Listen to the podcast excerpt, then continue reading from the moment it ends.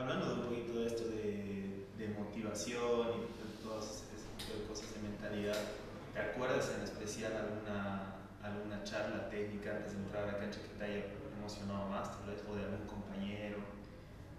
Y no, eh, o sea, he tenido capitanes muy buenos y que ha- hacían la arenga que, que tenía, que te daba ganas de entrar y obviamente de, de dejar todo.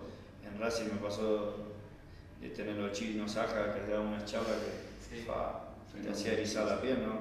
Y lo mismo Milito, me tocó. Palermo también, me tocó Román, o sea, eh, tuve buenos capitanes, ¿no? Y, que salía motivado sí o sí, digamos. Pero no, puntualmente no me acuerdo de una charla especial. Sí, no sé, a ver, se viene un montón de cosas que me encantaría preguntarte para conocer y bueno, para que la gente también que nos sigue conozca, pero a ver, lo primero que se me ocurre, saliendo tal del mundo woke y todo, para que no sea muy obvio acá, para que, que no parezca muy hincha.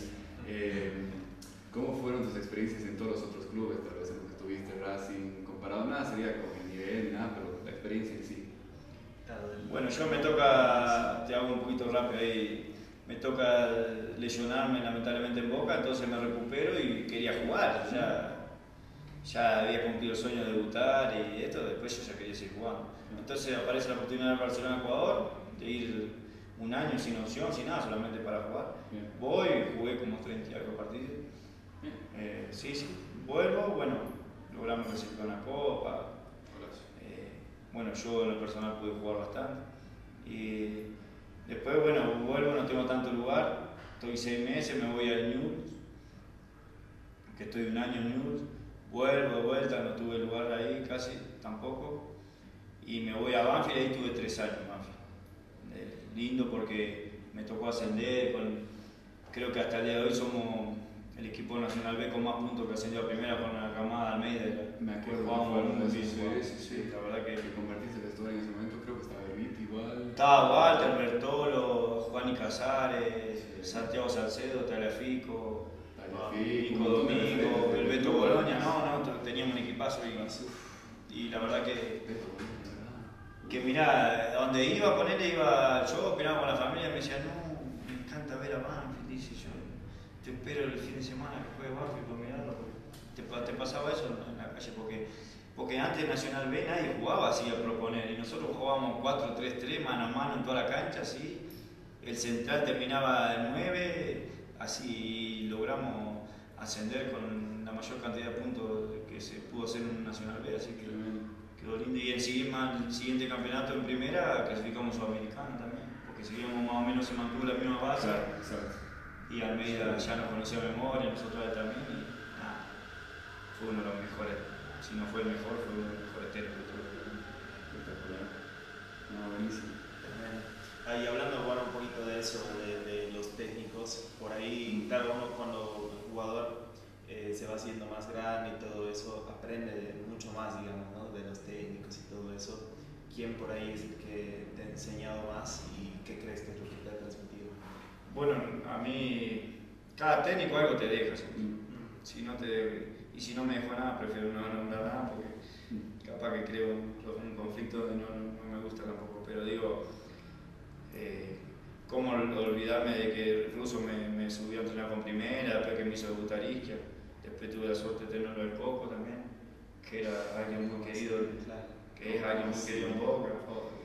Eh, me tocó tenerlo el Tata Martino en, en Newell, o sea, tuve buenos entrenadores, después bueno, Almeida, Almeida, la verdad que... Para el Tata, en su momento en Newell compartiste con Scott. No, porque yo justo tuve el primer semestre con el Tata. Después llegó el Coco, llegó Heinz, Ah, salió en campeón. 2013. Sí, después, yo ni no me acuerdo, en 2011, 2012, por ahí fue. No, un poco 2012. Sí. Que después sale campeón el Sí, cuando llegó Scott. Pablo Pérez, estaba ahí. Tal cual, Sí. Estaba. Quien matar el Bangioni, creo que fue arriba. Uh. No, había el paso también. Oh, Y bueno, Después Almeida también, con Almeida aprendí muchísimo, fue el que más tiempo tuve también, lo tuve dos años y pico. Y a, a, también hasta el de hoy hablo con Mati porque una gran persona del interior, también con un corazón recontra noble. Mm. Muy humilde, Muy humilde, muy humilde. Y lo que ha hecho como jugador, o sea, fue increíble también nosotros, como que lo admirábamos obviamente, y, siempre en la concentración nos concentrábamos dos días antes, y él decía, ¿tienen ganas de echarnos un rato? Y sí, o sea, que nos cuente anécdotas y eso. Nos contaba cosas buenas y cosas malas que ha pasado para que también tomamos, tomemos conciencia, ¿no? No, se sepa los dos lados. Y la verdad que me dejó mucho. Y después también en Chile lo tuve a Mario Sala, un chino muy bueno también. Que, Me suena, Sala. sí, después anduvo muy bien en, en, en Perú, Mm. en Sporting Cristal ganó todo ahí. Mira. Y con nosotros salimos bicampeón con él, que fue la primera vez en la historia de Católica. Y, y yo en lo personal me, me hizo sentir muy cómodo, me hizo jugar muy bien. Y uno eso siempre se queda con esos técnicos ¿no? que, que a uno lo, han hecho jugar Potencia bien, ¿no? Claro, que potencia. confianza, sí, sí. Así que sí, más o menos va por ahí. Excelente. Bueno, la verdad que, como decíamos antes, vamos a estar un muy, muy buen rato con Sí, esto. obvio que sí. Eh, antes de hacer un poco el cierre que hacemos con Ali y todo, donde te preguntamos sobre tal vez alguna frase, como lo dice el podcast, que inspire en lo, en lo deportivo, alguna frase que tal vez te manejas o que te manejaste en su momento en tu debut de Boca o en algún otro club, que te haya marcado, que la uses hasta el día de hoy, tal vez, algo que te impulse en ese sentido.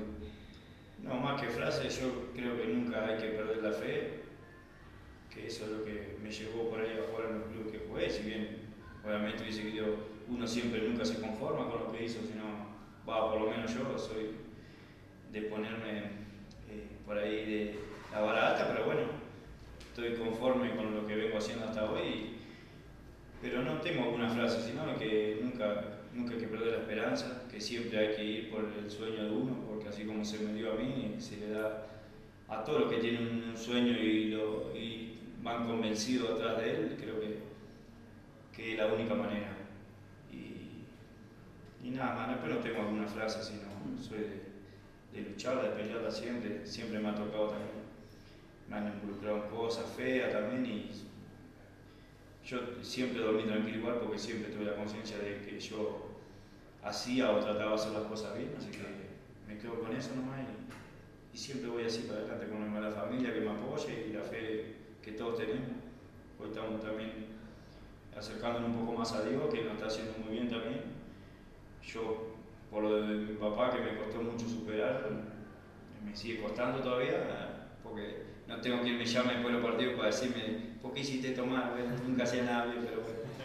Y entonces no, nos estamos buscando ahí con la familia un poco a Dios y la verdad que lo estamos sintiendo cada, cada vez más, cada vez más tranquilo. Me alegro mucho por eso. Buenísimo. Buenísimo. No, muchísimas gracias. Antes de despedirnos y para irnos con un broche de oro nada más, Sí. ¿cómo describirías ese debut en Bilbao Morena?